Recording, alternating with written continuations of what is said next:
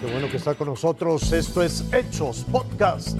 Un video contradice a policías que mataron a la salvadoreña Victoria Salazar. No se le ve escandalizando ni en actitud desordenada.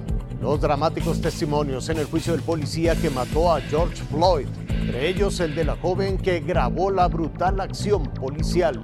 Liberan al ángel, quitan los andamios que lo cubrieron por meses durante los trabajos de reparación.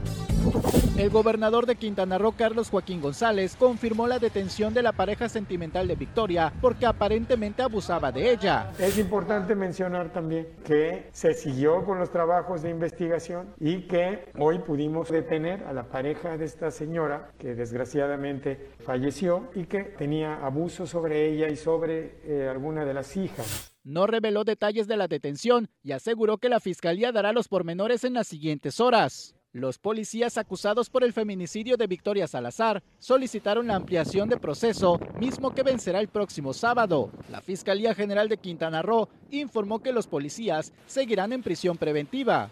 Un testigo comentó que al tiempo que Victoria salió del establecimiento, llegó una patrulla, por lo que intentó escapar de los agentes subiéndose a una camioneta de donde fue bajada. Era como cualquier mujer, ¿no? O sea, tratar de defenderse de los policías. O sea, porque hasta eso no los insultaban ni nada por el estilo. En el lugar donde fue sometida, habitantes de Tulum han colocado flores, veladoras y cartulinas con frases pidiendo justicia. Israel Herrera, Azteca Noticias.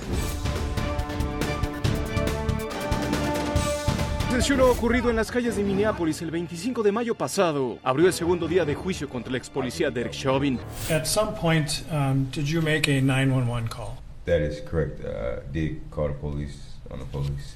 Right. And why did you do that? Because uh, I believe I witnessed a murder. And so you felt a need to call the police. I felt the need to call the police on the police. Donald Williams se encontraba a escasos metros de la escena protagonizada por George Floyd y cuatro agentes de la policía. En la corte también se dejó correr el audio de la llamada que Williams le hizo al 911. Desde ese momento el testigo identificó a Chauvin como el agente que había asfixiado a un hombre que no se resistía al arresto. 987 killed a citizen in front of a Chicago uh, store. He just pretty much just killed this guy that wasn't resisting arrest. He had his knee on the dude's neck the whole time, Officer 987. The man went, uh, went, stopped breathing. He wasn't resisting arrest or nothing. He was already in handcuffs. They pretty much just killed the dude. I don't even know if he's dead for sure, but he was not responsible when the ambulance just came and got him. And the officer that was just out here left, the one that actually just murdered the kid in front of everybody on 36, 38 in uh, Chicago. A los testimonios se sumó el de la joven que grabó el video donde se aprecia el actuar de los policías. I see a man on the ground and I see a cop kneeling down on him. También el de una bombera que aseguró que los agentes no le permitieron acercarse para atender a la víctima. Because the officers didn't let me in to the scene. I also offered, in my memory, I offered to walk, kind of walk them through it or, or told them if he doesn't have a pulse, you need to start compressions. And that wasn't done either. La defensa de Chauvin acusó a uno de los testigos de haber insultado a uno de los oficiales que hacían el arresto. El abogado aseguró que esos insultos habían provocado más y más ira en los agentes. También alegó que la gente que se acercó para presenciar el arresto se convirtió en una amenaza para el grupo de policías. Aunque al final los cuatro uniformados lograron marcharse del lugar sin problema, mientras los servicios médicos declaraban muerto a George Floyd. Raciel Cruz Salazar, Azteca Noticias.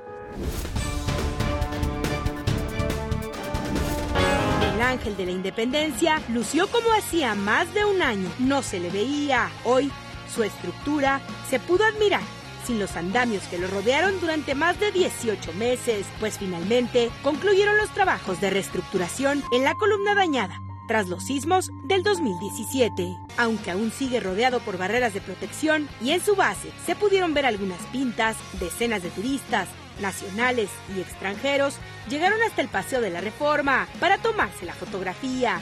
Claro, bueno, es una de las figuras más representativas que tienen aquí en México. Definitivamente que sí, para poder disfrutarlo y tomarnos unas bonitas fotos. Me parece muy bonito, lo vi en novelas, bastantes novelas mexicanas en Perú y cuando miraban así como es algo, algo icónico para México y me gusta mucho, bastante, bastante. Según la Secretaría de Obras y Servicios de la Ciudad de México, en próximos días comenzará una nueva etapa donde se trabajará en la reparación de la cantera dañada. Lucero Rodríguez, Azteca Noticias. Lo invito a que siga con nosotros mañana con detalles de más información que justo ahora está en desarrollo.